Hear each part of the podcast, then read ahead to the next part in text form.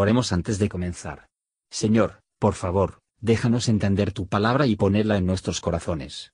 Que moldee nuestras vidas para ser más como tu Hijo. En el nombre de Jesús preguntamos. Amén. Salmo 31 En ti, oh Jehová, he esperado, no sea yo confundido para siempre. Líbrame en tu justicia.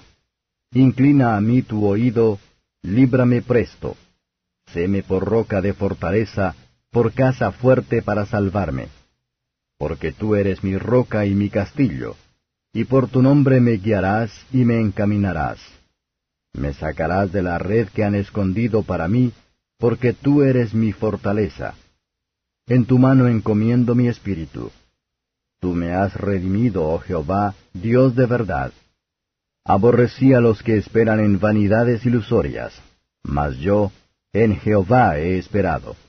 Me gozaré y alegraré en tu misericordia, porque tú has visto mi aflicción, has conocido mi alma en las angustias, y no me encerraste en mano del enemigo. Hiciste estar mis pies en anchura.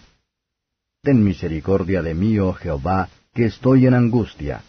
Hanse consumido de pesar mis ojos, mi alma y mis entrañas, porque mi vida se va gastando de dolor y mis años de suspirar.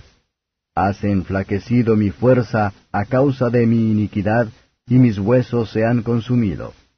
De todos mis enemigos he sido oprobio, y de mis vecinos en gran manera, y horror a mis conocidos.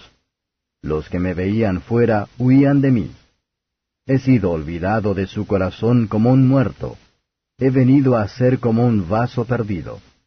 Porque he oído afrenta de muchos miedo por todas partes, cuando consultaban juntos contra mí e ideaban quitarme la vida.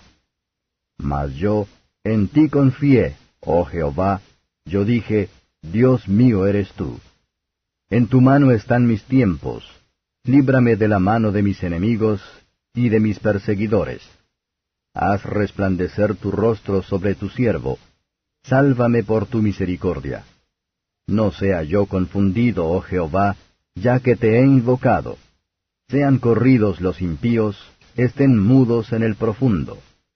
Enmudezcan los labios mentirosos, que hablan contra el justo cosas duras, con soberbia y menosprecio.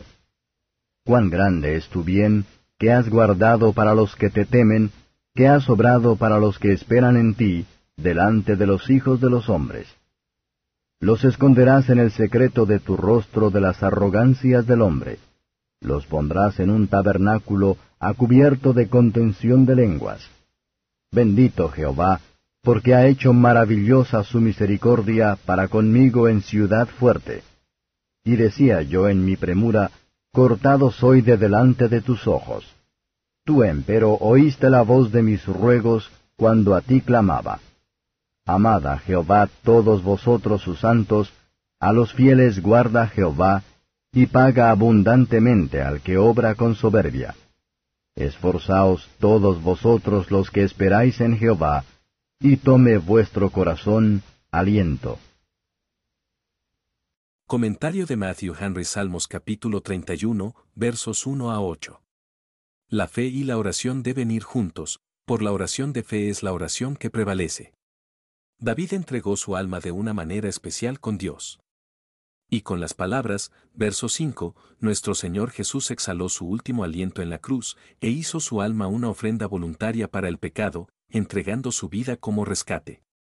Pero David está aquí como un hombre en apuros y problemas. Y su gran cuidado es acerca de su alma, su espíritu, su mejor parte. Muchos piensan que, si bien perplejo en cuanto a sus asuntos mundanos, y sus preocupaciones se multiplican, pueden ser excusados y descuidan sus almas, pero estamos más preocupados que mirar a nuestras almas. Que, aunque el hombre exterior se va desgastando, el hombre interior puede sufrir ningún daño. La redención del alma es tan preciosa, que debe haber dejado para siempre si Cristo no hubiera realizado él. Después de haber confiado en la misericordia de Dios, Él y nos alegraremos en Él. Dios mira a nuestras almas, cuando estamos en problemas, para ver si se han humillado por el pecado, e hizo mejor por la aflicción. Cada creyente se reunirá con tales peligros y liberaciones hasta que Él se libró de la muerte, su último enemigo, versos 9 a 18. Problemas de David le varón de dolores hicieron. En esto era un tipo de Cristo, que fue experimentado en quebranto. David reconoció que sus aflicciones se merecían por sus propios pecados. Sino que Cristo sufrió por nosotros. Los amigos de David no se atrevió a darle ninguna ayuda. No pensemos que es extraño si así abandonado, pero aseguramos de un amigo en el cielo que no fallará. Dios estará seguro de pedir y disponer todo lo mejor, a todos los que cometen sus espíritus también en su mano. El tiempo de la vida está en las manos de Dios, para alargar o acortar, hacer amargo o dulce, según el designio de su voluntad. El camino del hombre no está en sí mismo, ni en las manos de nuestro amigo, ni en las manos de nuestros enemigos, sino en Dios. En esta fe y confianza que él ora para que el Señor le ahorraría por el bien de sus misericordias, y no por ningún mérito de su parte. Él profetiza el silenciamiento de los que reprochan y hablan mal de la gente de Dios. Hay un día que viene, cuando el Señor ejecutará juicio sobre ellos. Por el momento, debemos comprometernos por hacer el bien, si es posible, callar la ignorancia de los hombres insensatos. Versos 19 a 24. En lugar de ceder a la impaciencia o el desaliento ante nuestros problemas, debemos dirigir nuestros pensamientos a la bondad del Señor hacia los que temen y confían en Él. Todo viene a los pecadores a través del maravilloso don del Hijo unigénito de Dios para hacer la expiación de sus pecados.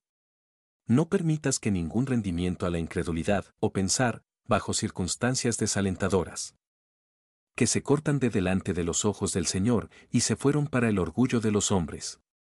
Señor, perdona nuestras quejas y temores, aumentar nuestra fe, la paciencia, el amor y la gratitud, enséñanos a regocijarse en la tribulación y en la esperanza.